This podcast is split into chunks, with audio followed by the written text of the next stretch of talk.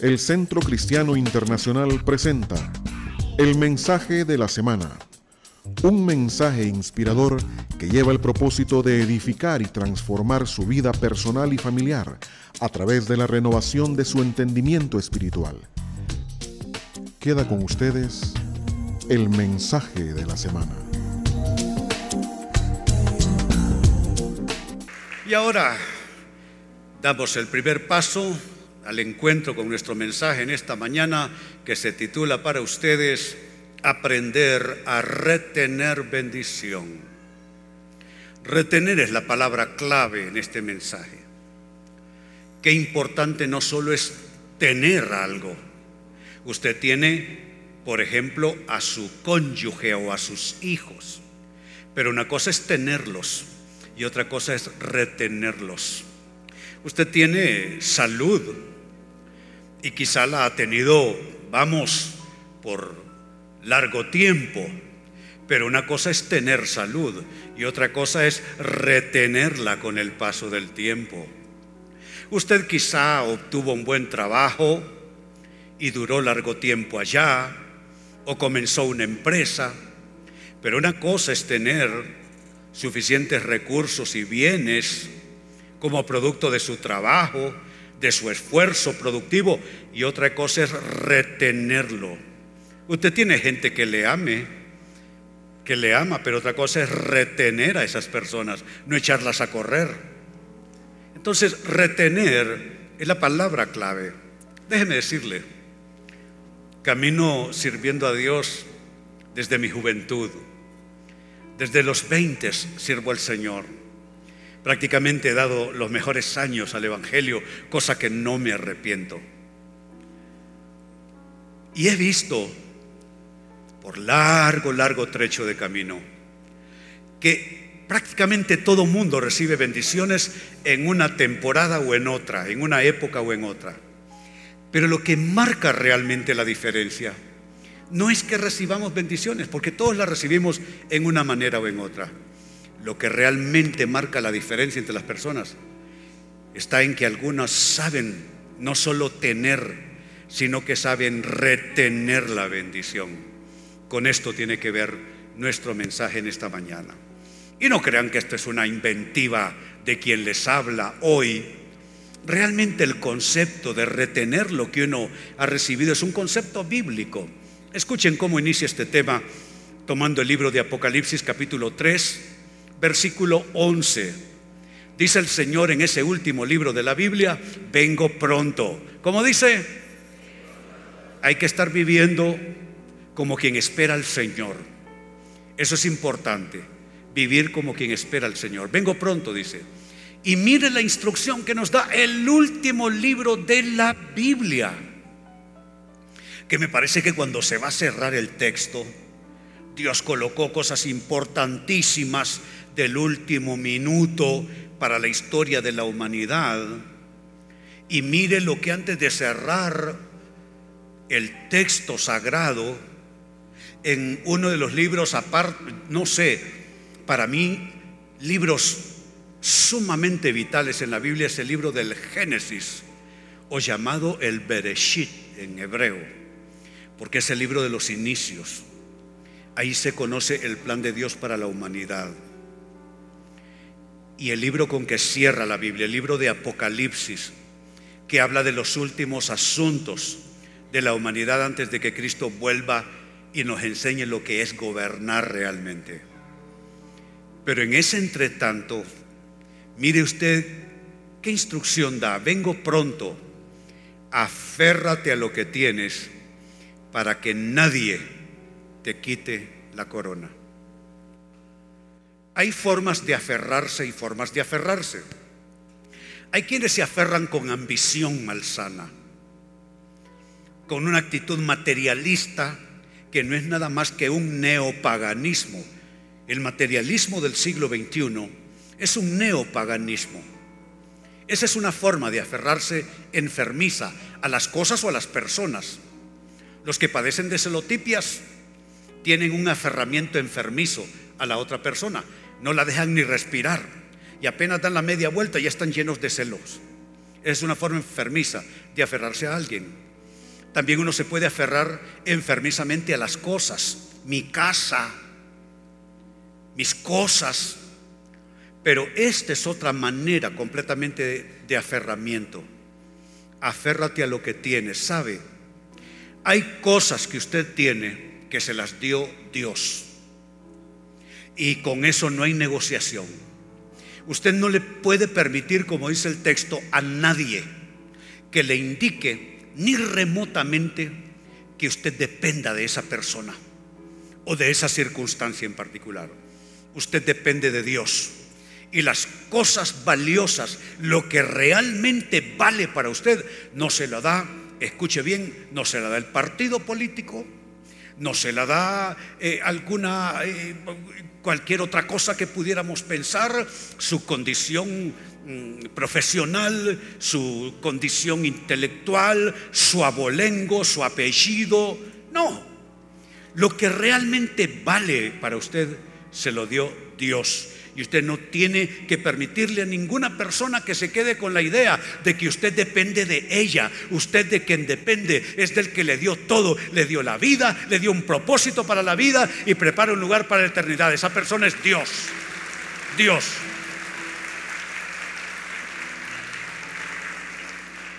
Hace más o menos 17 años, casi 18, me dijo un grupo de creyentes supuestamente maduros, eran líderes de un grupo denominacional.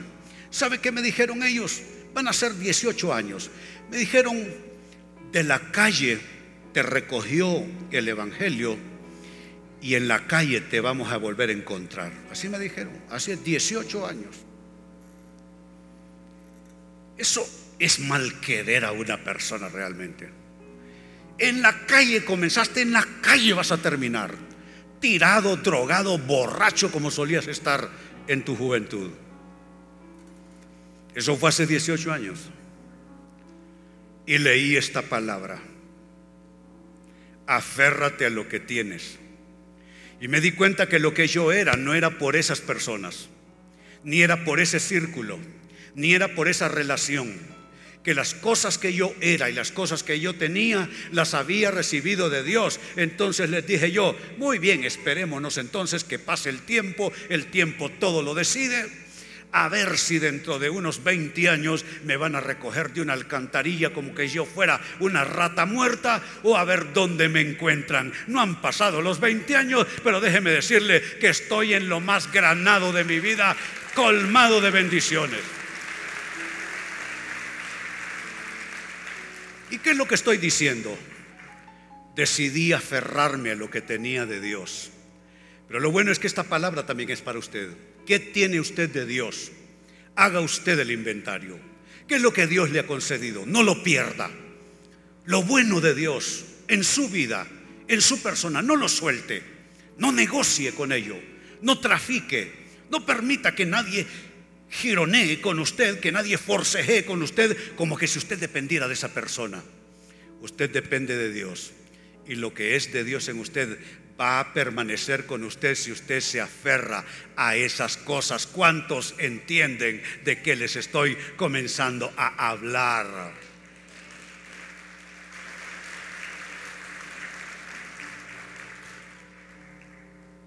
Mi comentario a esta escritura que comparto en notas con ustedes es este. Muchos saben recibir, pero no saben retener. Son personas a las que la bendición se les escapa como agua entre los dedos. Puede que haya personas así esta mañana, que miran distintos pasajes de sus vidas y ven esos pasajes pasados con nostalgia. ¿Sabe qué son esos? Son recuerdos tristes de un pasado alegre. Debemos de vivir con nostalgia, viendo en retrospectiva nuestras mejores épocas. ¿Es realmente bíblico y consecuente con la palabra de Dios pensar que lo mejor de su vida ya pasó? No. Lo consecuente con la fe, lo consecuente con el programa de Dios para nosotros, sus hijos, es que todavía Amados, lo mejor está por venir. ¿Cuántos esperan lo mejor por venir en sus vidas? ¿Sabía usted que no hay edad para recibir lo mejor? Que a veces se nos mete en la cabeza que como a los jóvenes es que buscan contratar en las empresas y no a nosotros los mayores, entonces el mundo es de los jóvenes y lo es en muchos sentidos. Pero sabe que lo mejor esté por venir no tiene edad. El patriarca Abraham tenía 75 años cuando Dios le dice, vete de tu tierra y de tu parentela la tierra que yo te mostraré. Engrandeceré tu nombre y serás bendición. 75 años. Yo no tengo 75 todavía. Y a veces me siento cansado. 75 años. Y sabe, le faltaba una vida a este hombre que ya parecía ser un anciano, decrépito. Fue una historia maravillosa a partir de ese llamado. No hay edad para esperar lo mejor. Yo no sé de usted, pero yo me levanté esta mañana esperando que mis mejores días no son los que ya he vivido ni los que ya he pasado. Mis mejores días son los que están por llegar. Lo recibo de Dios en mi espíritu. Tengo un amigo, viene a esta iglesia en el horario de las seis donde también predico. Se llama Mario Ode. Mario siempre nos manda a sus amistades un texto bíblico, eh, la lectura bíblica de cada día. Yo la recibo en la mañanita, es lo primero que leo. Antes de abrir el periódico, leo el versículo bíblico que me manda Mario. Y Mario siempre acompaña el texto que nos manda a sus amigos diciendo, lo mejor está por venir. Es lo primero que pone. Y vamos abrir tu móvil, abrir tu dispositivo y pensar que lo mejor está por venir. Hombre, eso le quita la goma a cualquiera y eso te levanta y te rejuvenece y te reconstituye y te da las fuerzas espirituales. Así es que iglesia, lo mejor está por venir. Lo decimos todos, lo mejor está por venir. Lo dicen las mujeres, lo mejor está por venir. Lo decimos los hombres, lo mejor está por venir. Aleluya. Pues, pero hay gente que necesita concentrarse en eso, retener, no solo recibir, retener la bendición. Ahora, esto que leímos en el texto, leímos aférrate a lo que tienes.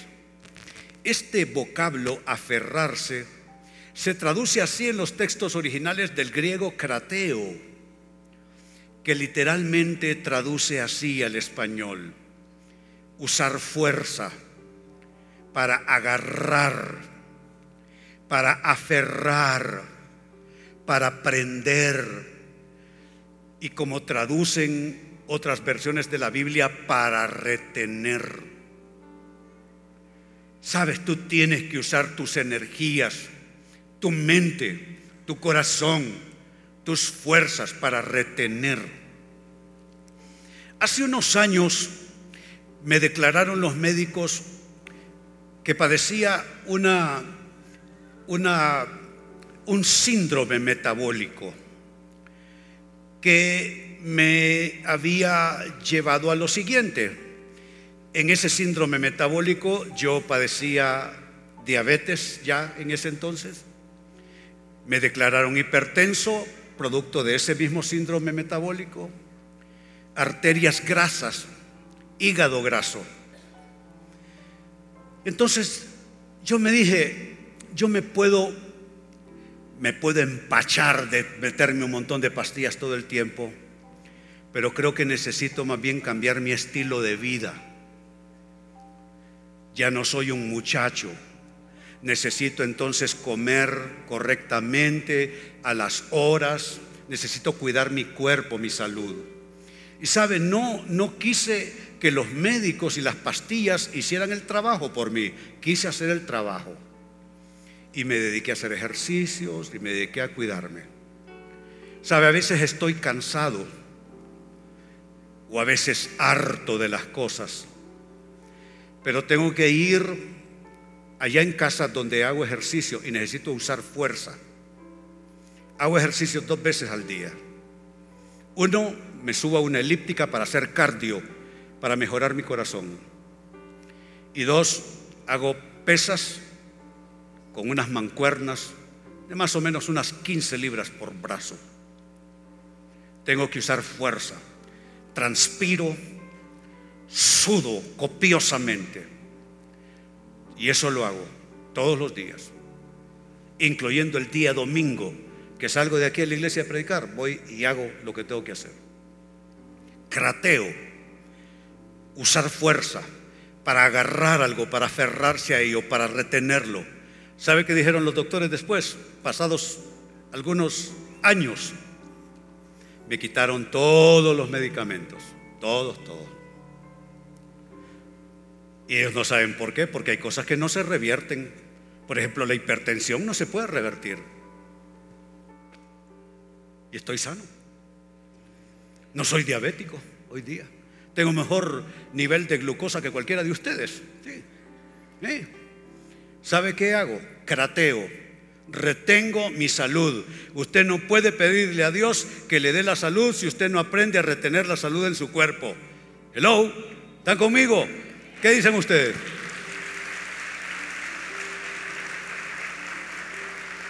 Pues espiritualmente sucede lo mismo. Tenemos que hacer un efecto crateo en nuestras vidas, usar la fuerza para aferrarnos a ciertas cosas. Ahora, ¿cómo hacemos eso? ¿Cómo retener? ¿Cómo crateo bendición? ¿Cómo poner un efecto crateo sobre las cosas que Dios nos da? ¿Cómo poner esa experiencia crateo en nuestras vidas de aferramiento?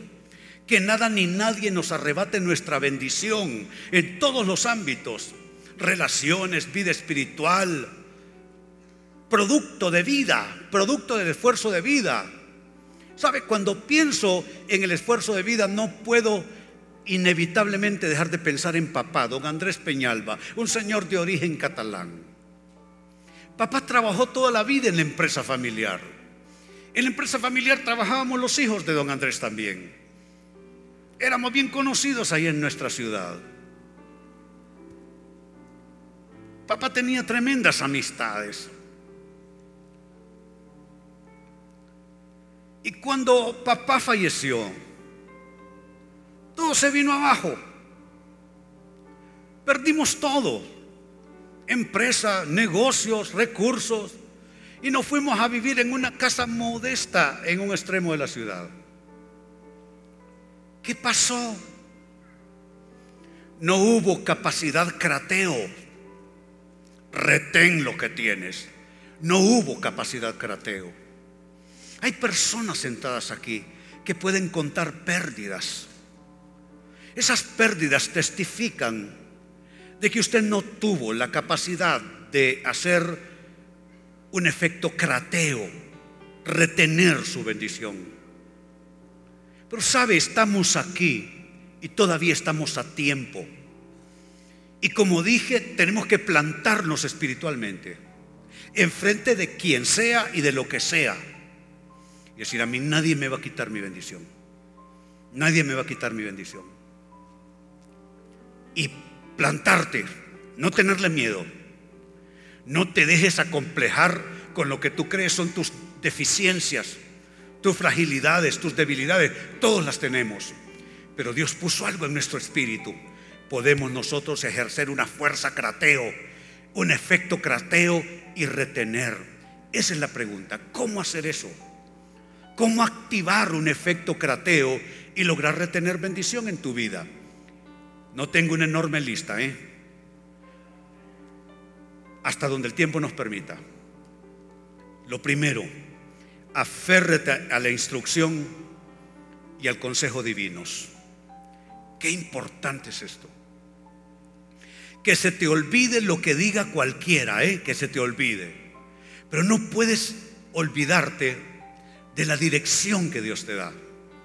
No puedes olvidarte del consejo que Dios te da en algún momento en las distintas etapas y estadios de tu vida. Saben, Dios nos habla en cada etapa de nuestras vidas. Dios me habló en mi infancia. No fue una voz audible, pero pienso que Dios me habló en mis días de escuela primaria. Dios me dijo lo que Él quería hacer conmigo. ¿Sabe cuáles son mis nombres? Yo le estaba diciendo a mi esposa, yo recuerdo que en la infancia yo ponía siempre mi nombre René B. Peñalba. Ese era todos lados. Tareas escolares, asuntos académicos. René B. Peñalba, mis dos nombres.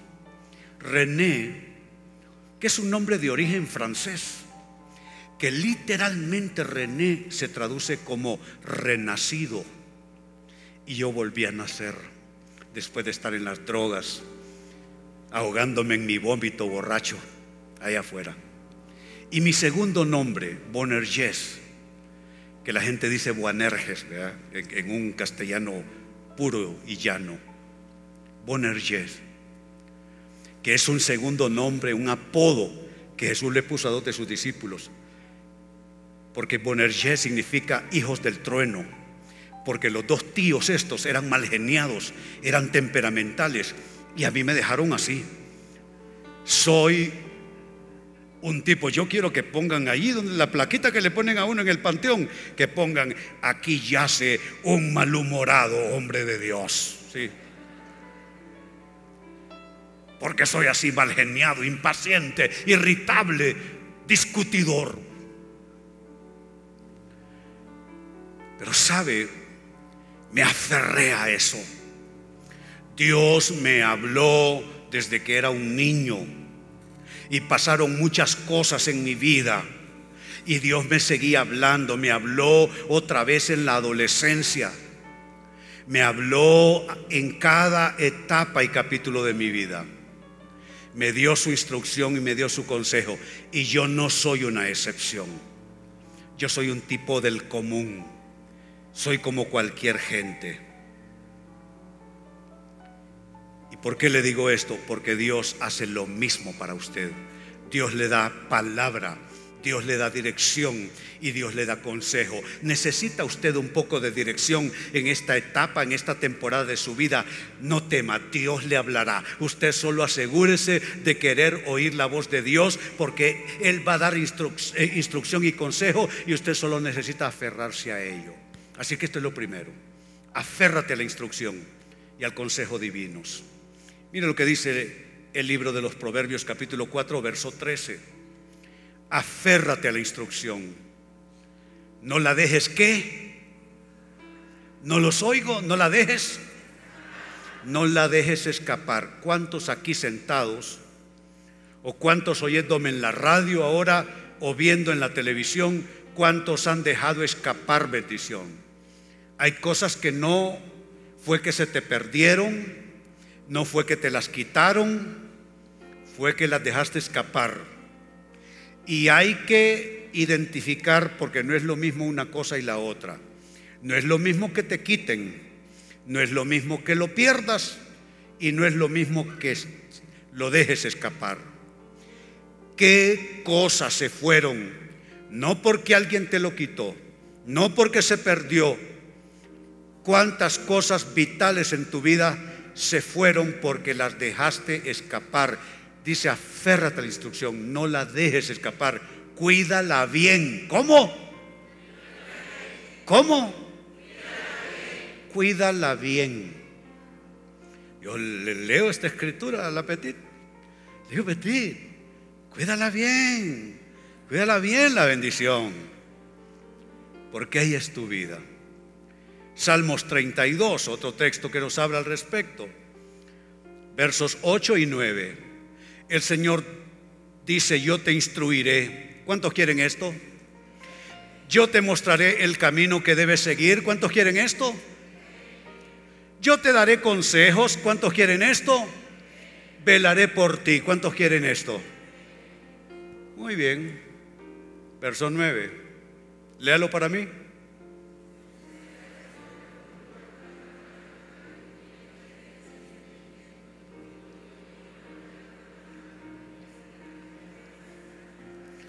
Mire, les voy a decir una cosa. Ustedes leen como quien va a un mal rezo, ¿sí? A mí cuando estaba niño me llevaban a los rezos. Pero nada se entiende, ¿sí? Lean conmigo, no seas como el mulo o el caballo que no tienen discernimiento y cuyo brío hay que domar con brida y freno para acercarlos a ti. Ese es el pero. Y mire que es el mismo pasaje. Leemos el verso 8 de nuevo. Mire lo que Dios ofrece. Él dice, yo te instruiré, yo te mostraré el camino que debes seguir, yo te daré consejos y velaré por ti. Pero, verso 9, eres a veces como el mulo, eres a veces como el caballo. ¿Saben qué? Yo llegué temprano a esa lista. Así que no crean que los estoy ofendiendo. Yo llegué antes que ustedes ahí. Yo tenía 13 años y me largué de la casa. Se quedó llorando mi mamá. Me largué. Yo soy macho, yo hago lo que quiero con mi vida, dije yo.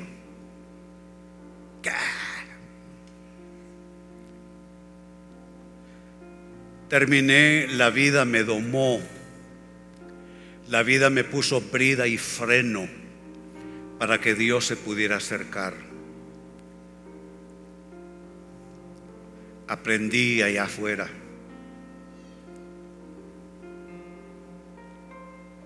Me pasó de todo. Es inenarrable. Porque llegué a esa lista de los que quieren hacer las cosas a su modo ¿Sabe por qué sirvo al Señor? Yo tengo un solo target en mi vida. Tengo una sola meta, un solo objetivo. Decirle a la gente, se van a reír. se van a reír. Decirle a la gente, no sean majes. Busquen al Señor de todo corazón. Busquen su dirección. Busquen su instrucción. Busquen su consejo. ¿Habrá alguien que me diga amén en esta mañana? Claro, hombre.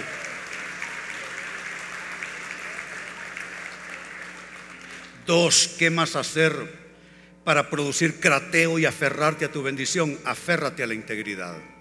Lo primero es Dios. Lo segundo, integridad. Integridad es importante. Mire, la vida nos pone a prueba. Y a veces las personas que tenemos a nuestro alrededor nos ponen a prueba nuestro grado o nivel o calidad de integridad.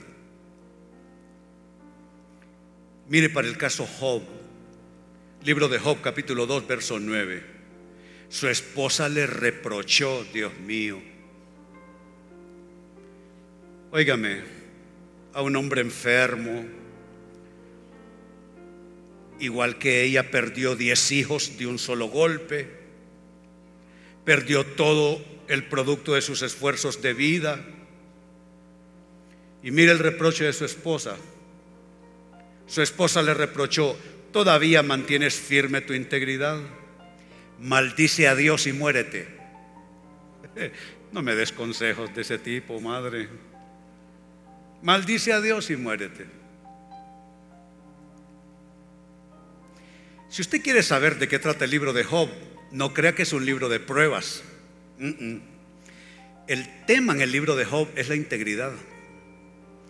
Cuando Satanás viene a dialogar con Dios, porque Satanás no hace algo si Dios no se lo permite, no crea que Satanás con Dios pelean pulso a pulso, no.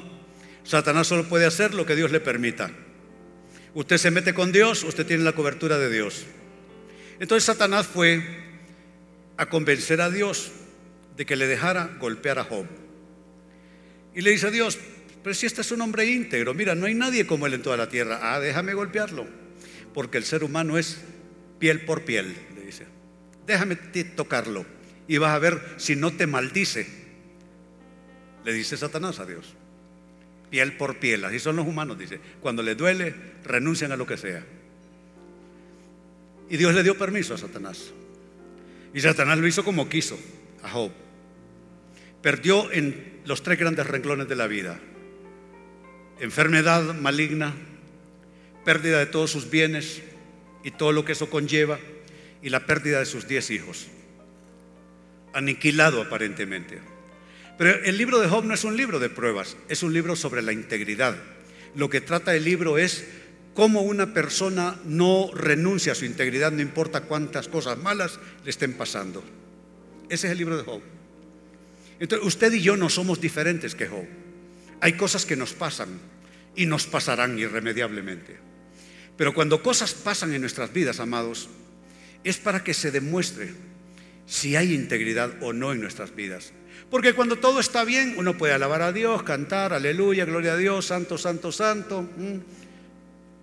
Pero cuando uno está amolado y cuando uno está con muchas presiones de vida, asuntos sin resolver, ahí es otro tema, hablar de integridad, hablar de adoración, hablar de vida consagrada. Y mire, se le dio la espalda a todo mundo a Job, incluso su esposa. Y mire lo que le dice, todavía mantienes firme tu integridad, maldice a Dios y muérete. Y de las muchas maravillosas respuestas de Job, le voy a citar una nada más, Job capítulo 27, verso 1 al 5. Job retomando la palabra dijo, aquí ya está con sus mal llamados amigos, que llegan supuestamente a consolarlo y solo llegan a estarlo acusando. Job retomando la palabra dijo, juro por Dios, el Todopoderoso, quien se niega a hacerme justicia, quien me ha amargado el ánimo. De alguna manera Job sabe que Dios permitió todo aquello. Que mientras haya vida en mí y aliento divino en mi nariz, mire qué declaración, mis labios no pronunciarán maldad alguna, ni mi lengua proferirá mentiras.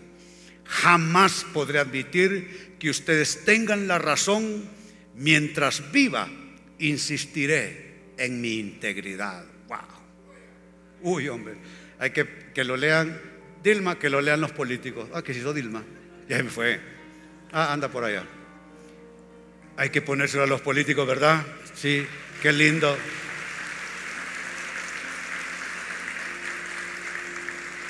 Abanderado de la integridad. ¿Sabe qué dijo en otra ocasión? Aunque Él me matare, yo en Él esperaré. Aunque Él me matare, yo en Él esperaré. Entonces, estamos hablando de cómo aferrarnos a lo que tenemos, a la bendición que Dios nos ha dado. Lo primero, me ayudan en pantalla, aférrate a la instrucción y al consejo divinos. Y ahora dos, sumamos esto, aférrate a la integridad. Sigo sumando tres aférrate a la confianza en Jesucristo. Haga la ecuación conmigo. Ah, aquí está, sí, ya llegó Dilma. No es que tiene que ir por razones de salud y ah, bueno. Ah. Lo primero, aférrate al consejo y dirección de Dios. Lo segundo, aférrate a tu integridad. Y ahora, tres, aférrate a la confianza en Jesucristo. La carta a los Hebreos capítulo 3, verso 14 dice, hemos llegado a tener parte con Cristo. Esto es mi vida, amados, tener parte con Cristo. Con tal, dice, eso es cláusula, una cláusula en el texto. Hemos llegado a tener parte con Cristo con tal que retengamos crateo. El griego crateo aparece de nuevo. Con tal que retengamos firme hasta el fin la confianza que tuvimos al principio. ¿Cómo era usted al principio de su vida cristiana? Exuberante. El gozo del Señor es mi fortaleza. Evangelizaba hasta las piedras. Evangelizó al perro, al gato, al loro en la casa. ¿Cómo era usted al principio? Yo al principio predicaba en el Instituto Central, la Universidad Autónoma. ¿Usted cree que me intimidaban? Yo iba con un grupo de pendencieros cristianos, chicos, adolescentes también. Y armábamos una banda y tocábamos ahí. ¿Sabe qué nos tiraban? Las naranjas ya chupadas. Era un proyectil tremendo. A mí me dieron varios naranjazos en la cara, pero sospecho que era porque cantaba feo, más que por repudio a Cristo. ¿Sabe? Retengamos firme, crateo, esa confianza, porque de eso está hablando, confianza en Cristo, esa confianza que tuvimos al principio. Yo creo que al principio de la vida cristiana, si a uno le dicen póngase de cabeza, usted, usted se pone. A mí me decían tírese al suelo, yo me tiraba, ¿sí? Ah, el, pastor decretaba tres días de ayuno, yo ayunaba seis, ¿sí? No, no, no creo que es cuento. Cuando comenzábamos en la iglesia con mi pastor de toda la vida, el pastor King, no conformes con la oración en la iglesia, inventamos en mi casa, es que mi casa era como una pequeña comuna hippie, sí. El papá no estaba, ya yo ya había vuelto a casa en ese entonces.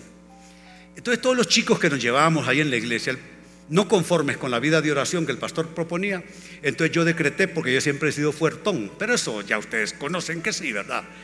Entonces, eh, eh, en un alarde de fuertes a mí le dije, ¿sabe qué? Habrá oración todas las noches y nos vamos a hacer un grupo y nos vamos a turnar una hora cada uno, arrancando a las nueve de la noche, una hora cada uno hasta las seis de la mañana. Y entonces un grupo de chicos de la iglesia se iban a dormir a la casa nuestra.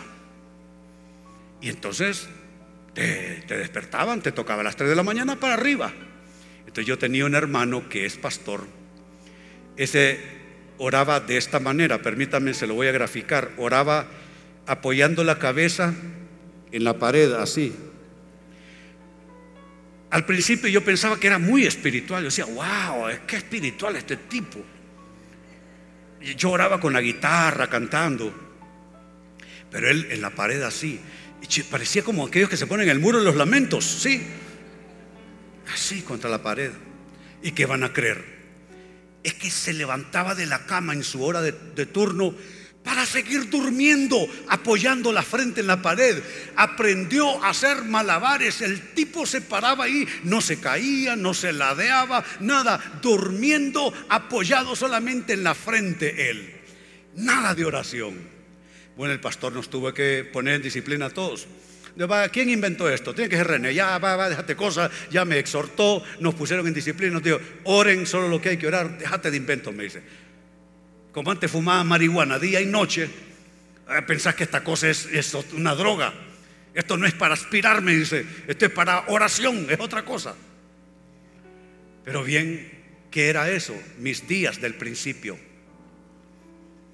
En el principio, si me hubieran dicho que la Biblia la cocináramos en aceite, yo la meto en una sartén y me la como. Lea conmigo hemos llegado a tener parte con Cristo con tal que retengamos firme hasta el fin la confianza que tuvimos al principio. ¿sí? Esa confianza. Les cuento otra.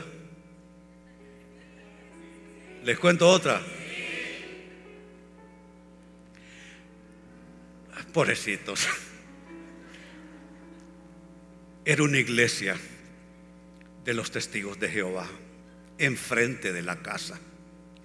Y como yo andaba prendido en el Evangelio, pero era una cosa que no me podía contener, yo lo que hice, lo primero hice una limpia en la casa, así, así como lo oyen. Todos los viejos discos de rock, todos los trapos que usábamos y todos los adornos que, bueno, yo tenía un, un fémur, digo que es fémur, parece fémur, un hueso de vaca, no sé de qué, que yo me lo hallé una vez buscando, buscando hongos Sí, para, para comer hongos eh, alucinógenos, me hallé el pedazo de hueso y me lo llevé y lo tenía de adorno sobre una mesa. Sí. Entonces yo mandé a botar todo eso. Pero donde quiero llegar es que después que hago esa operación de limpieza espiritual en la casa, quedo viendo por la ventana y están aquellos otros conmigo, los que llegan a orar. Entonces les digo, hoy, cuando todos se vayan a acostar aquí en, en el barrio, vamos a ir a orar, a reprender ahí porque eso le digo, ahí hay una doctrina errada, digo. Óigame, nos salimos así todos. Había una pulpería al lado, todos los que nos conocían ahí, y estaba la iglesia aquí enfrente. Y nosotros nos oramos. En el nombre de Jesús reprendemos y que las fuerzas espirituales y, ah, y reprendemos aquí y reprendemos. Ya, óigame. No, el pastor se dio cuenta no, y nos echaron la policía, nos echaron la cuilia, sí, nos echaron la policía. Y con razón. Era un celo aquel. Es que si a mí me, decía, me decían ese día que, que me agarrara pescosada con el demonio, yo lo hacía. Se los garantizo que lo hacía. Bueno, ha pasado la vida entera. Ya no, espero no estar tan loco, no sé. Pero quiero retener firme con ustedes esa confianza que tuvimos al principio. ¿Cuántos quieren esa locura por Cristo? Esa locura por Cristo.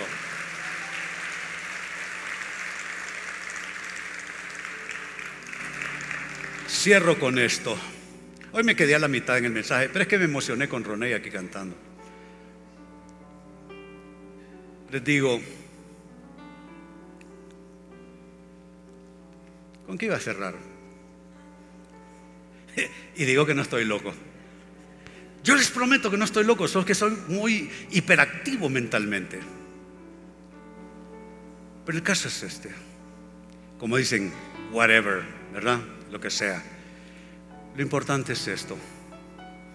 Esa pasión. Ah, sí, ya, les, ya, ya me conecté de nuevo. Es que me desenchufé un poquito. Antes de venir aquí a la iglesia, estaba viendo a los muchachos en el canal de Eduardo Maldonado, los muchachos universitarios, y estaban entrevistando a uno, y qué bien habló el muchacho ese. Yo dije, wow, qué pasión muestra. Aquella cosa y una capacidad de articular palabras tremendo, y ni un pelo en la cara, o sea, un chiquillo, ¿verdad?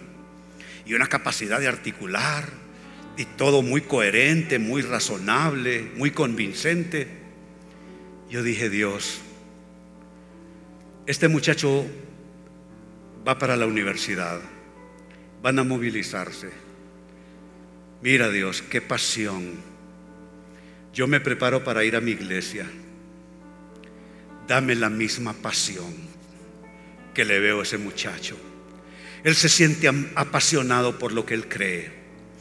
Ayúdame a llegar apasionado a la iglesia y encontrarme de igual manera a gente apasionada por Cristo, que retengan su confianza en Él con verdadera pasión.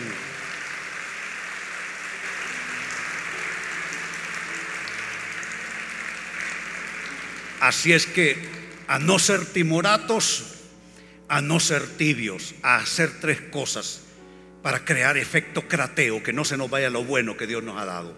No perder bendición. ¿Qué es lo que hay que hacer? Uno, debemos de retener y aferrarnos a la instrucción y al consejo de Dios. Debemos, número dos, aferrarnos a la integridad en nuestras vidas. Usted, amado hermano, amada hermana, usted no miente, usted no roba, usted no intriga, usted mantiene su integridad. Y tres, aférrese usted a la confianza en Jesucristo. ¿Cuántos quieren hacer crateo en sus vidas? Aferrarse a la bendición que no se les escape. Muy bien. Vayan y denle con todo en el nombre de Jesús. Muy bien. Les invito a ponerse en pie. Vamos a orar. A prepararnos para salir de aquí a seguir viviendo. Mi primera oración.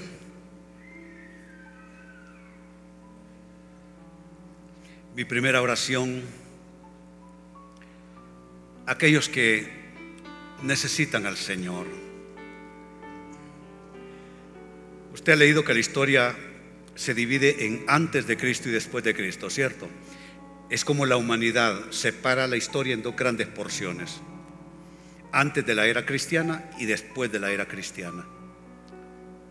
En mi vida hay antes de 1972 y después de 1972. El 72 fue el año en que recibí a Cristo como mi suficiente y único Salvador y el Señor de mi vida. No fue fácil, fue un proceso, pero sí allí di el primer paso. ¿Cómo di el primer paso? En un mes de agosto entregué mi vida al Señor, haciendo una oración sencilla que hoy les animo a hacer conmigo. Si usted no ha recibido al Señor, no lo ha confesado para salvación, incline su rostro y repite estas palabras. Diga, Señor Jesús, hoy mi boca te confiesa como mi único medio de salvación y Señor de mi vida. Gracias por morir por mí en la cruz del Calvario.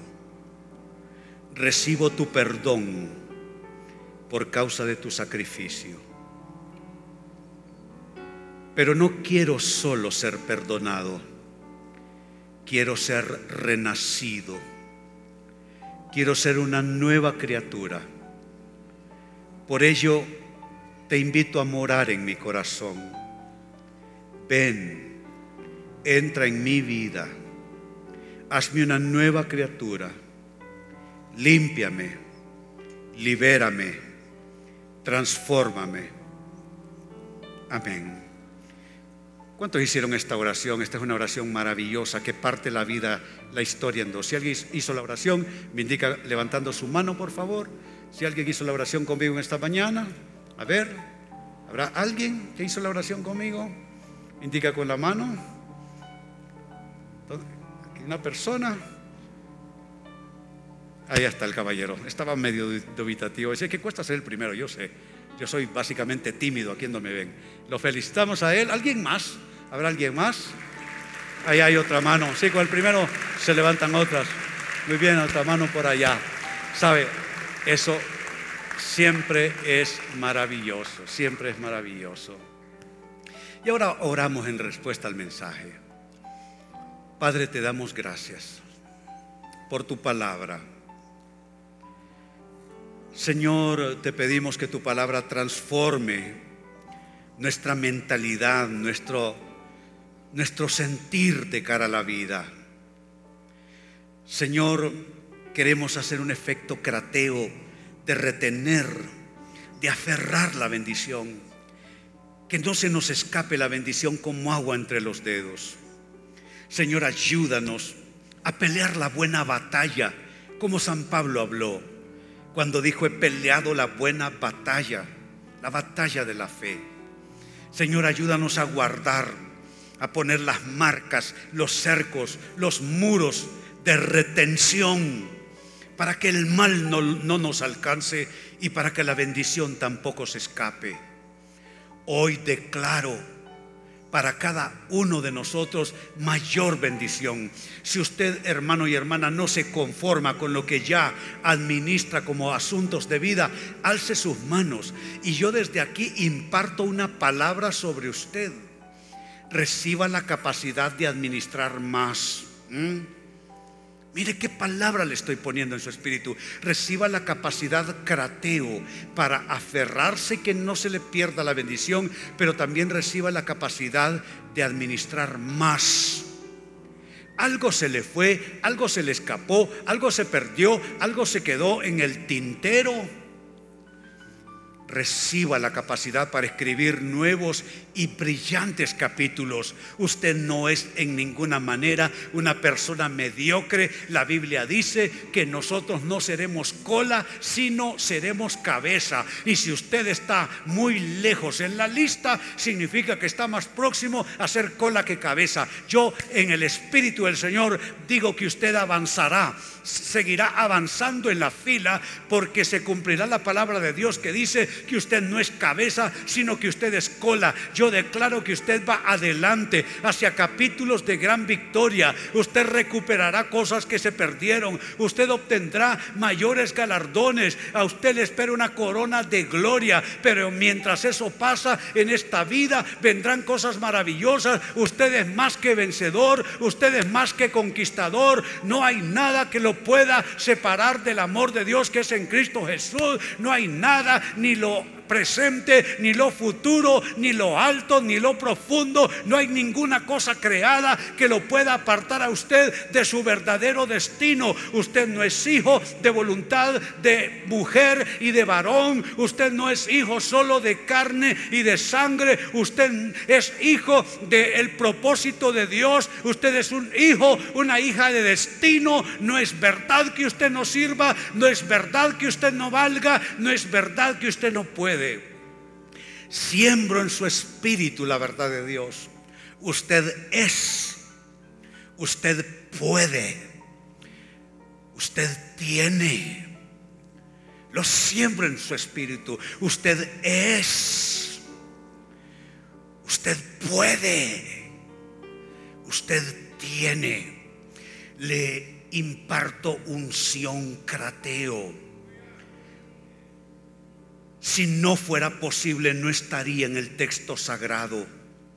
Aférrate a lo que tienes. Que nadie te quite tu corona. Una corona es galardón. Una corona es el fruto provechoso de haber hecho un esfuerzo coronado por bendición de Dios. A la parte de tu proyecto de vida que le temes más, en eso serás más que vencedor. En eso serás más que conquistador. Bendigo tus días por venir y alce las manos porque ya entré en una dimensión de bendición, de impartir bendición. Te bendigo, hombre y mujer que estás al alcance de mi voz. Te bendigo. Declaro que las promesas de Dios potenciarán tu vida de tal modo que como un nuevo José, Dios te sacará de cualquier clase de sufrimiento, de fracaso, de cárcel o de intriga y te llevará a lugares de eminencia, de gloria, de bendición. Bendigo el proyecto de esta temporada tuyo el proyecto de esta temporada. Lo bendigo, lo bendigo, lo bendigo. No te quedarás en la media de las cosas. Levántate y sube varios escalones en el nombre de Jesús. Bendigo lo que haces, bendigo lo que piensas, bendigo cada emprendimiento, no con mi bendición, sino con la impartición de Dios. Y pido que su palabra se cumpla en tu vida. Así te bendigo en el nombre del Padre, del Hijo y del Espíritu Santo. Decimos todos, amén el Centro Cristiano Internacional presentó el mensaje de la semana. Le esperamos el próximo domingo a esta misma hora. Continúe con nosotros.